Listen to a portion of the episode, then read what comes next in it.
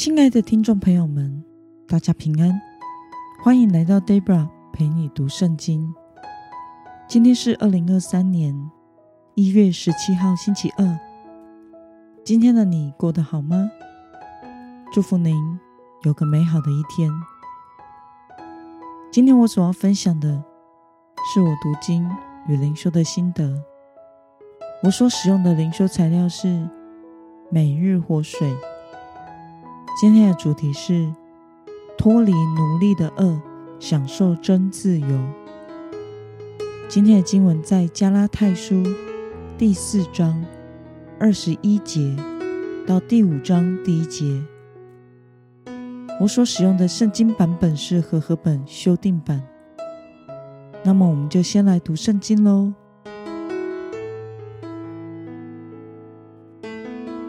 你们这愿意在律法之下的人，请告诉我：你们没有听见律法吗？因为律法上记着，亚伯拉罕有两个儿子，一个是使女生的，一个是自由的妇人生的。那使女生的，是按着肉体生的；那自由的妇人所生的，是凭着应许生的。这是比方。那两个妇人就是两个约，一个妇人是出于西奈山，生子为奴，就是下甲。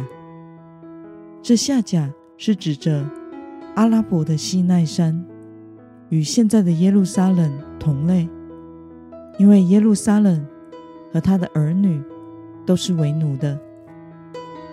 但另一妇人就是在上的耶路撒冷是自由的。她是我们的母亲，因为经上记着：不怀孕、不生养的，你要欢乐；未曾经过产难的，你要高声欢呼，因为没有丈夫的，比有丈夫的有更多的儿女。弟兄们，你们是凭着应许做儿女的，如同以撒一样。当时那按着肉体生的。祸害了那按着圣灵生的，现在也是这样。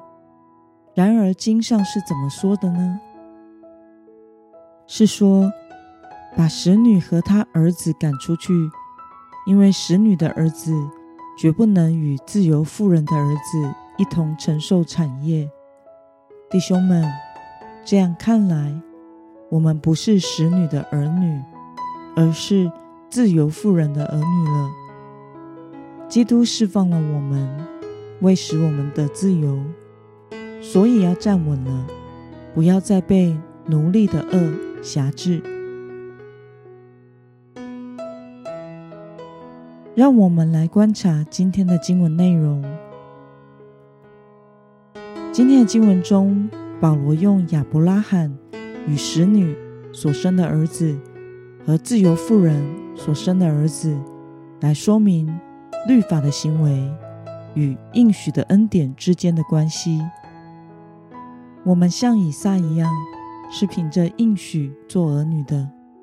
因着基督释放了我们，为了使我们得自由，所以要站立得稳，不要再被奴隶的恶辖制。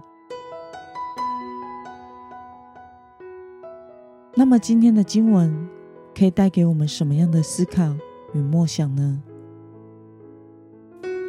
为什么保罗说凭着应许做儿女的，不要再被奴隶的恶所辖制呢？保罗用了亚伯拉罕一家为例子。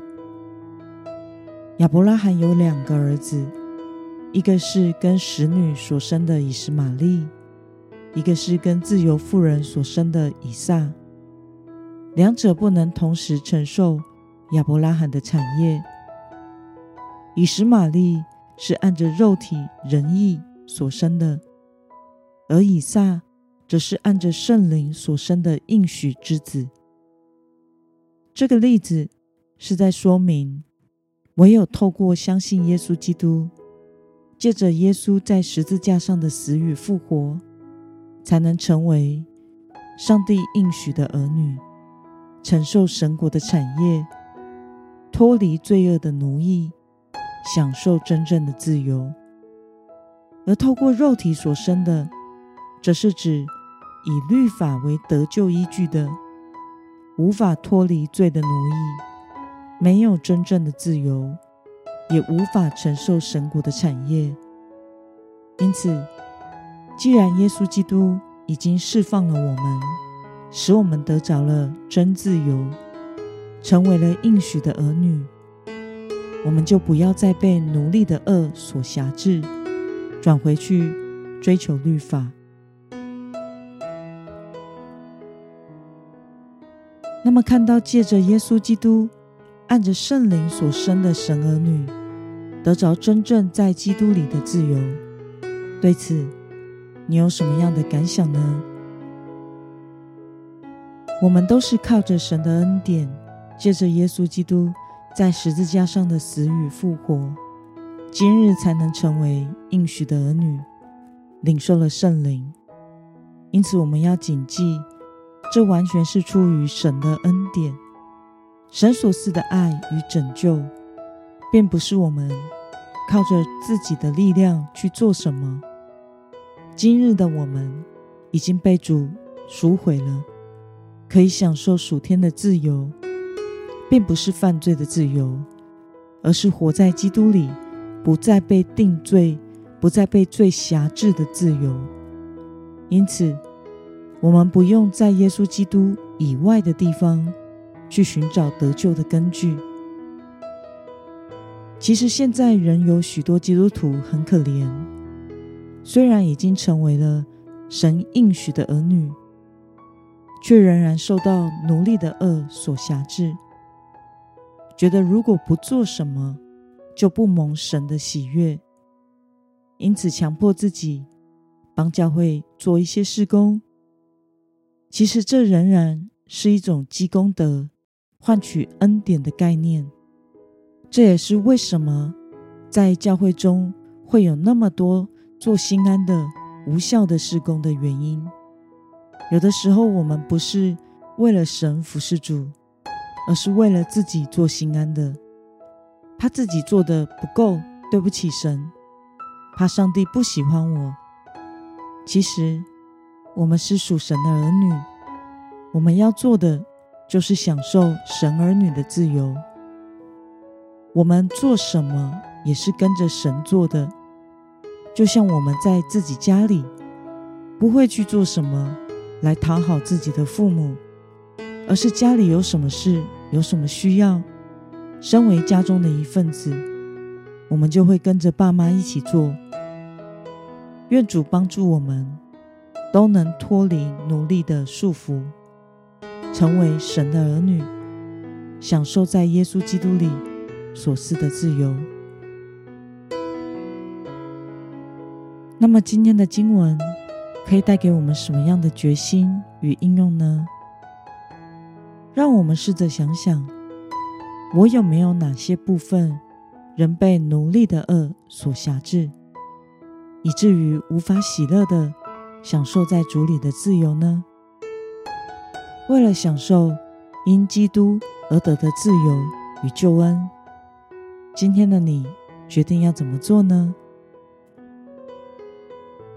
让我们一同来祷告，